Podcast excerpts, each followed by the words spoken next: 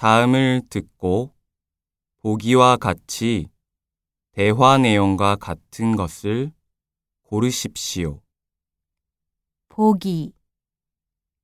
주말에 보통 뭐 해요?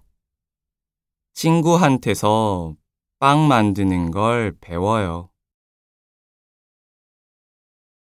다시 들으십시오. 주말에 보통 뭐 해요? 친구한테서 빵 만드는 걸 배워요. 정답은 4번입니다.